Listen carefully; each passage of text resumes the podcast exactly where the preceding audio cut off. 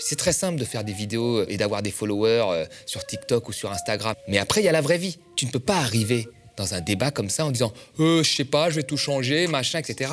On accompagne les gens en fin de vie, on, en fait un business, des économies, ils n'ont rien à dire. Et puis pareil pour la nature. Il y a le climat, ah, le climat, l'opportunité, la finance verte, l'économie verte. Il faut, faut se calmer, quoi. faut se calmer, on est, on est devenu complètement fou. Bonjour tout le monde et bienvenue pour ce nouvel instant Porsche. Comme chaque semaine, on va avoir des choses à dire, décrypter et analyser avec Thomas. L'actualité ne s'arrête pas et nous non plus. Notre meilleure arme est de connaître et comprendre les discours environnants tout autour de nous.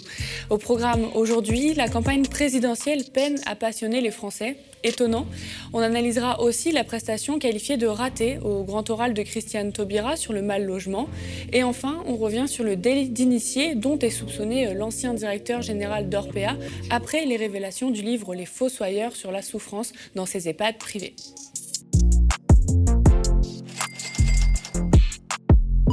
Élection présidentielle 2022, la campagne peine à passionner les Français à seulement euh, deux mois du scrutin, a titré le quotidien Le Monde jeudi. En effet, seulement un Français sur deux a récemment évoqué euh, la campagne présidentielle avec ses proches. Par rapport à janvier 2017, l'Institut Ipsos enregistre une chute d'intérêt de 10 points euh, pour l'élection. Pourtant, entre les primaires, les débats, les entretiens, les candidats ne manquent pas d'occasions pour convaincre. Thomas, toi, comment expliquerais-tu que les Français sont moins intéressés par la campagne présidentielle? Je pense que, la première chose quand même reste euh, la pandémie. Aujourd'hui, avec la pandémie, on n'a pas une visibilité euh, supérieure à quelques jours. On a tous connu autour de nous euh, des choses qui ont été annulées parce que quelqu'un est à contact, parce que quelqu'un a le Covid, une école qui est fermée, qui fait qu'on ne peut pas aller travailler une semaine. Donc les Français n'ont pas une visibilité au-delà de quelques jours.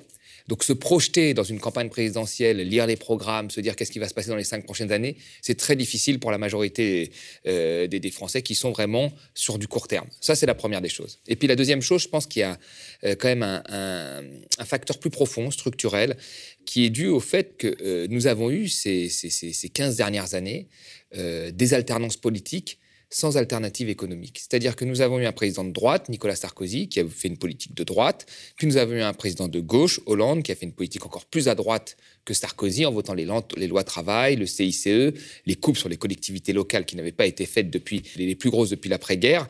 Puis nous avons eu Macron qui a été encore plus loin que Sarkozy et Hollande en faisant la loi travail 2, la baisse de taxation sur les plus riches, la baisse de taxation sur les, les entreprises et ainsi de suite.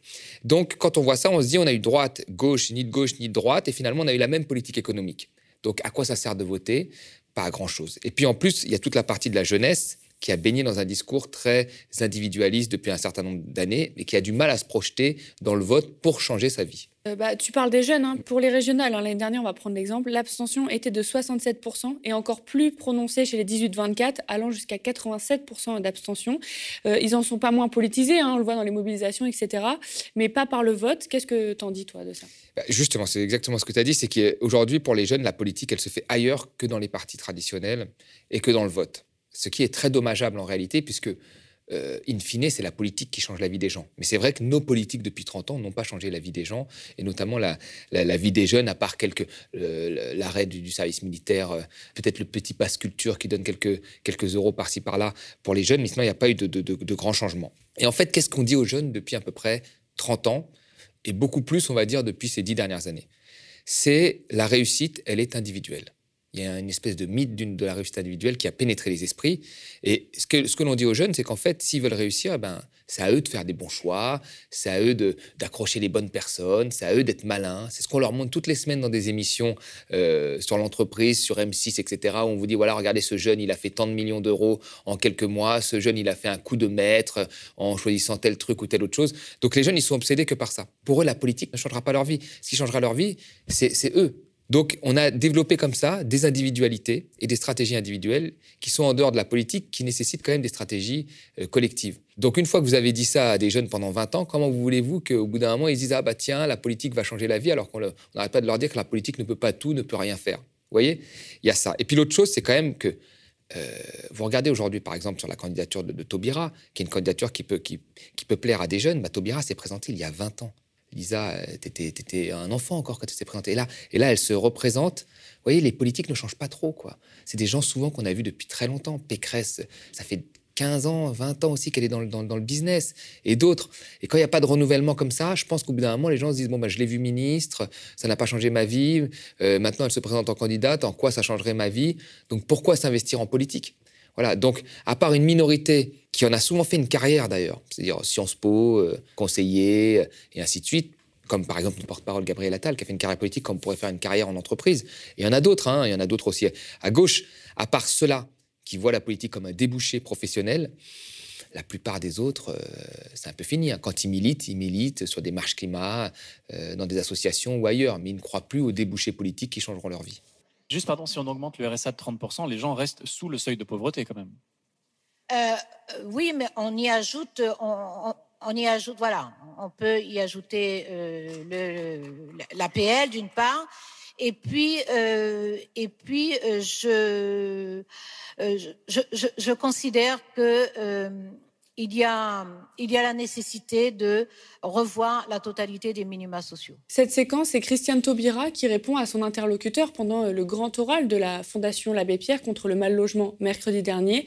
Le PS, ELV, LR, PCF se sont tous succédés au Palais des Congrès à Paris. Puis la récente candidate, investie par la primaire populaire, qui n'a pas convaincu. Christiane Taubira s'est reprise sur beaucoup d'éléments, s'est montrée confuse sur la loi SRU, par exemple, n'a apporté que très peu de chiffres. Bref, Bref, la grande oratrice a déçu. Nous avons fait le choix d'en parler ici car nous aimons aller derrière les personnalités pour parler d'idées, de projets, si je peux me permettre. Thomas, tu disais justement la semaine dernière qu'il fallait revenir dans le réel. Qu'est-ce que cette séquence, toi, t'as évoqué? Quand, quand j'ai vu ça, je me suis dit, voilà, Christiane Taubira, ça fait probablement 6-7 mois qu'il y a beaucoup de gens qui l'appellent, Peut-être qu'elle ne voulait pas se présenter à la, présidentielle, mais beaucoup de gens l'appellent, beaucoup de gens la poussent, beaucoup de gens lui expliquent que sur la primaire populaire, elle a beaucoup de soutien. Elle n'a fait que des discussions avec des partis, avec des, des, politisés, avec des plateformes comme la primaire. Elle n'a fait que ça. Et c'est ça qui l'a décidé, en fait, à se présenter. Et là, on voit que la déconnexion, et moi, je, encore une fois, je connais ça de l'intérieur, la déconnexion d'une partie des politiques qui se passe des coups de téléphone, qui n'est que dans la stratégie politique, en oubliant l'essentiel les, personnes, les personnes vivant en France et ceux pour qui tu dois changer la vie normalement quand tu fais de la politique. Et il y a tellement de choses à dire sur le logement, à tous les niveaux. Je veux dire, pas, que pour les plus précaires, à tous les niveaux. Je, prends le, haut du panier, c'est-à-dire un étudiant qui, a fait Bac plus 5, qui n'a pas des parents qui peuvent euh, être caution pour un appartement. Il a Bac plus 5, il commence à 2000 euros. Comment il fait pour trouver un appartement, celui-là? Sincèrement, sans caution, sans rien. Enfin, je veux dire, il faut jamais avoir cherché un appartement de son propre gré pour ne pas comprendre que c'est quasiment impossible aujourd'hui si tu n'as pas de caution. Et les gens doivent se débrouiller pour avoir des cautions d'amis, de gens, etc., euh, euh, pour, pour pouvoir avoir un appartement. Et quand ils arrivent à avoir cet appartement, avec 2000 euros, ils vivent dans un, dans un 20 mètres carrés, euh, soit, soit aux portes de Paris, soit en périphérie de Paris, alors qu'ils ont bac plus 5. Et quand vous allez chez les plus précaires, elle s'est déplacée à Saint-Denis, Madame Taubira, en Seine-Saint-Denis. Ben, la Seine-Saint-Denis, c'est là où il y a un, taux de suroccupation des logements parmi les plus élevés en France. Sur occupation, c'est, je sais pas moi, quand vous avez une famille de quatre personnes qui vit dans un studio. Voilà. Alors il faut, comprendre ce que c'est. Encore une fois, je me demande si ces gens ont rencontré, euh, s'ils sont dans la vraie vie. Je veux dire, moi, ma, première petite amie, avec qui on est resté très longtemps, jusqu'à 14 euh, ans ensemble, elle vivait euh, dans un studio à quatre. Il faut voir comment tu organises un studio quand tu vis à quatre. C'est-à-dire que tu mets une armoire qui... En fait, tu refais un appartement dans un studio. Tu mets un lit, une armoire qui va démarquer le lit du, parent et le lit des enfants. Tout est à portée de main. Quand tu as connu des gens qui ont vécu là-dedans, bah, tu ne peux pas arriver dans un débat comme ça en disant euh, je sais pas, je vais tout changer, machin, etc. Tu vois très bien que ces gens-là vivent une souffrance, il faut changer leur vie. Quand tu regardes même les chiffres, je veux dire, elle est en Seine-Saint-Denis. Vous avez le, parc privé euh, potentiellement indigne, qui sont le, parc privé euh, où il y a la, moisissure, les appartements, voilà. la suroccupation de ce, parc privé potentiellement indigne, il est pratiquement trois fois plus élevé en Seine-Saint-Denis que dans le reste de la France. voyez? Ce qui entraîne des maladies comme le, risque de saturnisme, etc., pour des familles. Et tu arrives et tu n'as rien à dire. Donc euh, là, tu, montres toi-même que tu es complètement déconnecté de la vie réelle des gens. Le logement, c'est un des premiers postes aujourd'hui. Euh, c'est une des choses les plus difficiles à avoir. Vous avez une concentration très forte de des logements euh, dans les mains d'une minorité de, de, de multipropriétaires. Vous voyez, donc il y a plein de choses à dire là-dessus. Et elle, elle n'a pas grand-chose à dire. Alors qu'elle est de gauche, bah voilà, pour moi, tout est dit. Hein. Euh, il y a une déconnexion totale. Et aujourd'hui, tu as une partie de la gauche qui passe plus son temps au téléphone, plus son temps dans des réunions avec d'autres partis, plus son temps dans des stratégies politiques pour avoir des postes aux législatives que dans la vraie vie. Et ça donne des, des crashs en direct comme ça. Cette impression de non-préparation, hein, surtout sur les thèmes cruciaux, je viens de le dire, du, du, logement, euh, de la fiscalité, qui sont des thèmes complexes par Christiane Taubira, ça, ça arrive quelques jours après qu'elle ait remporté la primaire populaire. Qu'est-ce que ça traduit selon toi? Ça traduit que la primaire populaire, c'est super sympa, c'est une, c'est une start-up, c'est une innovation technologique, comme on dit, avec des votes, avec des mentions. C'est très sympa, ça fait plaisir à plein d'associations sur le vote de Bac plus 5 qui disent, ouh là là, c'est peut-être ça l'avenir, c'est peut-être ça le futur, la collaboration, euh, les, les start-up euh, de citoyens où on va s'adresser à tous, le grand débat, etc. Moi, j'y crois pas à ça. J'y crois pas. Moi, je, crois encore à des gens qui sont sur le terrain, à des militants qui sont formés, à des gens qui sont euh, au niveau local, investis au niveau local et qui savent ce qui se passe. Moi, je crois à ça. Je ne crois pas à des gens qui écrivent un bouquin et le bouquin marche, qui ont tant de followers et qui se voient président après. Tout ça, c'est du bullshit. Tout ça, c'est des bulles. C'est des bulles spéculatives. Et quand après, on leur pose une vraie question sur la capacité technique qu'ils ont à changer les, les choses, c'est-à-dire sur l'état de fait de la société telle qu'elle est et la capacité technique qu'ils ont à transformer cette société telle qu'elle est en une société meilleure, ils n'ont rien à dire. C'est très simple de faire des vidéos euh, et d'avoir des followers euh, sur TikTok ou sur Instagram. C'est très simple de vendre des bouquins et d'aller dans les médias. Mais après, il y a la vraie vie. Je veux dire, et si tu ne réunis pas les deux, bah, tu es une bulle spéculative. Et après, ça fait des crashs en direct comme ça. Et on en a vu beaucoup euh, à gauche, surtout sur les chez les sociaux-démocrates, hein, des crashs en direct comme ça qui ont été lamentables. Et puis après, on se rattrape sur les réseaux sociaux avec quelqu'un qui fait une petite fiche, un programme. C'est pas ça la politique. Donc voilà, la primaire, en fait, là, vous voyez bien, elle a fait émerger un candidat qui, dès sa première sortie publique, euh, s'est suicidé en direct. Donc ça veut dire quand même qu'il y a un gros manque d'efficacité je veux dire, les stars pourront signer des tribunes et tout, mais il y a un gros manque d'efficacité sur le résultat en fait que, pourrait avoir ce type d'initiative pour changer la vie, euh, encore une fois, des, Français les, plus précaires. Après son passage, donc, le public pouvait s'exprimer à travers un nuage de mots hein, sur la prestation entre guillemets de Christiane Taubira. Il y a eu euh, flou, brouillon, euh, non préparé et j'en passe, des impressions parasitées par ses opposants selon les militants de Christiane Taubira. Thomas, pour toi, est-ce que cette séquence a marqué un frein dans la campagne de Christiane Taubira? C'est pas un frein, c'est fini là c'est fini. C'est-à-dire que Christiane Taubira, c'est une militante euh, antiraciste extrêmement admirable, et là, on est tous d'accord là-dessus. Il n'y a, a pas de débat là-dessus. C'est une euh, politique qui s'est présentée à la présidentielle en 2002, il y a 20 ans, qui a fait un certain score. Là, elle revient en politique, après avoir fait partie d'un gouvernement quand même qui n'a pas été très net, le gouvernement de Valls. Hein. Elle, a quand même resté assez longtemps. Quand d'autres partaient, c'est quand même la dernière à être partie euh, du, bateau. Et puis là, elle a montré en plus son impréparation. Donc on ne fait pas, en fait avec des grandes phrases, de la poésie du vide, hein, vous avez dit ici. Hein. Euh, on, ne fait pas de la politique comme ça. Donc moi, je pense que là, elle a montré qu'elle n'était pas prête. Et donc c'est fini.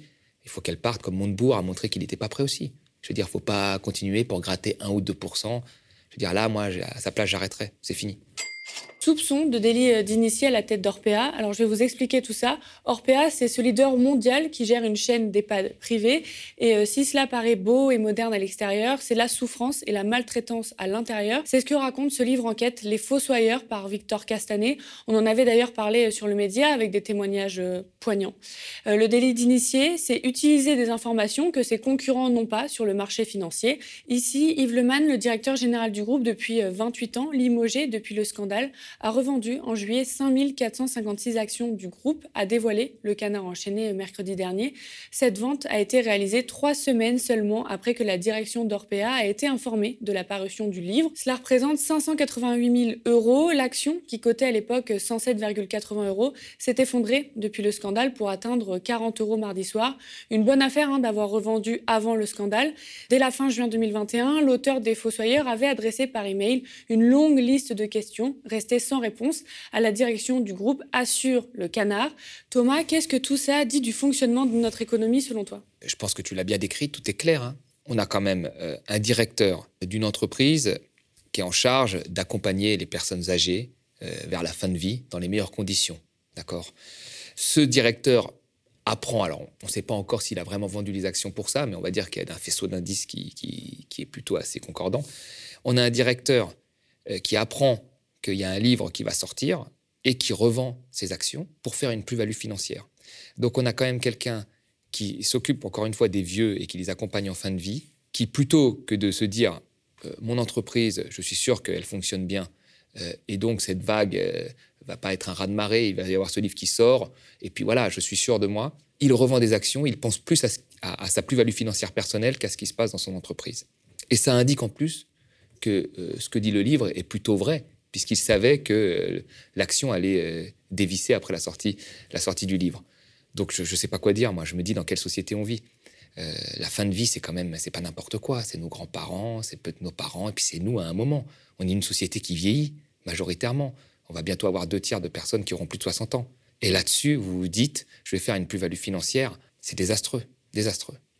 La ministre chargée de l'autonomie des personnes âgées, Brigitte Bourguignon, a convoqué un mardi euh, dernier les dirigeants d'Orpea, euh, qu'elle qualifie d'incapables de se remettre en question et faisant preuve de cynisme, hein, parce qu'en fait, ils lui ont répondu avoir euh, des actionnaires à rassurer, ce que la ministre dénonce. Et maintenant, l'ARS va, à sa demande, lancer des inspections dans les EHPAD. Qu'est-ce que tout ça dit de la capacité de l'État, selon toi? moi, ça me fait peur, ça. Moi, quand je vois ça, ça me fait peur. C'est-à-dire qu'il il faut qu'un livre sorte je veux dire, on, était au courant. Ce qui se passe dans les EHPAD euh, fait débat depuis un certain nombre d'années. vraiment depuis un certain nombre d'années, il y a eu plusieurs témoignages qui sont sortis. Là, effectivement, c'est une enquête accablante, hein, euh, bien faite. Et là, vous avez les services de l'État qui se réveillent, qui disent tiens, mais qu'est-ce qui se passe? Et là, qui, parce qu'il y a un livre qui est sorti d'un journaliste, se disent ah ben, euh, je vais aller contrôler ces EHPAD privés. Mais où sont les, services de l'État? Dans quel monde vit-on? Enfin là, moi, j'aimerais bien qu'on demande ce qu'on fait ces services de l'État. Alors peut-être qu'ils n'ont pas suffisamment de moyens, peut-être qu'ils sont, peut-être qu'ils ont, il y a deux trois personnes pour pour pour euh, pour, je sais pas moi, tout Paris ou l'Île-de-France, je ne sais pas. Mais comment ça se fait que ce soit pas eux qui soient en, premier lieu, euh, qui soient en premier lieu intéressés à ça? Et je veux dire, ça fait deux fois que ça se passe. Quand il y a eu le scandale des Panama Papers, euh, ben, qu'est-ce qui s'est passé? C'est à ce moment-là que l'État s'est dit tiens, il y a de l'évasion fiscale, donc on y va. Vous voyez, il y a quand même un problème dans nos sociétés. Normalement, les services de l'État, ils sont là pour pour euh, assurer le contrôle et, pour punir les dérives euh, du secteur privé ou la maltraitance ou autre chose. Euh, ils ne sont pas là pour suivre quand un, journaliste fait une enquête. et c'est très bien qu'un journaliste fasse une enquête. Et c'est ça, moi, que ça indique. Ça indique que les services de l'État, aujourd'hui, ben, c'est un petit peu, ils sont sans boussole, et puis hop, il y a une enquête qui sort, ah bah là, il faut faire des choses, hop, il y a quelque chose sur l'évasion fiscale, ah bah là, on a réussi à rattraper des exilés, et c'est les journalistes qui se substituent au service de, l'État. C'est un gros problème, hein. ça veut dire que s'il n'y avait pas su ces enquêtes de journalistes, bah, ça aurait été combien, combien de temps le Far West dans les EHPAD? Moi, ça m'inquiète plutôt sur, sur l'État de la capacité euh, publique de l'État français à faire respecter euh, la loi. Justement, tu parles de, de services publics, c'est vrai qu'on en parle souvent dans les médias et pas que, et même ensemble hein, euh, dans cette émission, d'économie à réaliser, de privatisation du secteur public, on en a parlé plusieurs fois. Qu'est-ce que révèle l'affaire Orpea sur le fonctionnement du privé quand on parle de, de soins ici? Mais vous voyez, il y a des choses qui doivent sortir de la logique privée tout ne doit pas être public. Moi, j'ai toujours prôné une économie mixte, c'est-à-dire une économie avec un service public fort et un, et un secteur privé. C'est ça une économie mixte. D'accord? Et depuis 20 euh, ans, on a une économie, en fait, euh, avec un secteur privé qui fait tout pour cannibaliser le secteur public. C'est ce qui se passe. Il faut tout privatiser. Il faut privatiser la santé, il faut privatiser les retraites, il faut privatiser les EHPAD et on en, on voit le résultat. C'est ce qu'on nous dit. Parce que c'est une meilleure gestion, parce qu'il y a plus d'efficacité, etc. Et là, ce que l'on voit dans cet exemple-là, c'est qu'en en fait, il fallait satisfaire des actionnaires, c'est eux-mêmes qui le disent. Comme il faut satisfaire des actionnaires, il faut compresser les coûts. Donc on compresse tous les, tous les intermédiaires, on prend moins de personnel. Donc euh, vous avez des gens parfois qui restent avec des couches remplies pendant des heures parce qu'il n'y a pas assez de personnel. Euh, on fait des économies sur l'alimentation, euh, des plateaux repas qui valent quelques euros alors que l'on paye des abonnements de dingue. Et en même temps, de l'autre côté, on fait remonter le profit qu'on va donner aux actionnaires. Et le dirigeant, lui, a sa rémunération qui est indexée sur ce qu'il donne aux actionnaires il y a des stock options qui revend comme ça dès que ça bouge et il fait une plus-value de plus de 500 000 euros. Donc euh, il y a un vrai problème. Et je veux dire, il y a même un problème dans l'approche en fait qu'on a eu ces dernières années des changements euh, de la société. Euh, je veux dire, moi je me souviens de beaucoup de gens qui ont mis en avant la silver economy, l'économie des vieux. Comment gagner de l'argent sur les vieux? Ben Là, on le voit, mais c'est très moche, c'est horrible. On va tous vieillir, on accompagne les gens en fin de vie, on, fait, on en fait un business, des économies. Enfin, c'est dans quelle société On vit dans une société de malades? Et puis pareil pour la nature. Il y a le climat, ah, le climat, l'opportunité, la finance verte, l'économie verte. Il faut, se calmer, faut se calmer, on est, on devenu complètement fou. C'est-à-dire qu'on fait de la plus-value financière sur des choses qui sont dramatiques. On va bientôt en faire sur la maladie, on va en faire... Enfin, où, est-ce qu'on va? Les politiques ne devraient parler que de ça. Que de ça. Notre, notre société vieillit, euh, nous allons être de plus en plus de vieux. Comment on fait pour vivre sa fin de vie dans des conditions euh, décentes? En dehors des logiques de marché, en dehors des logiques court-termistes actionnariales, c'est une vraie question qu'il faut poser. Et là, on, va revenir toujours à la même chose. On va dire que j'ai toujours les mêmes solutions, mais il va falloir à un moment donné beaucoup plus de moyens à l'État pour qu'il puisse accompagner ces personnes-là. Si on se met à privatiser les retraites, on sait que les retraites, les pensions de retraite vont diminuer. Si on se met euh, à privatiser euh, les EHPAD, si on se met à privatiser tout ce qui est à bout de champ, eh ben on sera toujours dans cette même logique. parce qu'il faut payer des actionnaires faire des économies sur le reste. Voilà, c'est tout. Merci beaucoup d'avoir suivi cet instant Porcher. Et si le média tient, c'est grâce à vous euh, qui avez choisi de soutenir un média indépendant et une information différente. Rendez-vous sur lemediatv.fr slash soutien. Nous sommes ravis de décrypter l'actualité avec Thomas et vous chaque semaine car l'élection présidentielle approche à grands pas et c'est difficile de faire le tri avec tout ce qu'on entend autour de nous. Merci de nous avoir suivis. On attend vos pouces en l'air sous la vidéo. Spectateurs, abonnés, donateurs et sociaux, je vous dis à la semaine prochaine.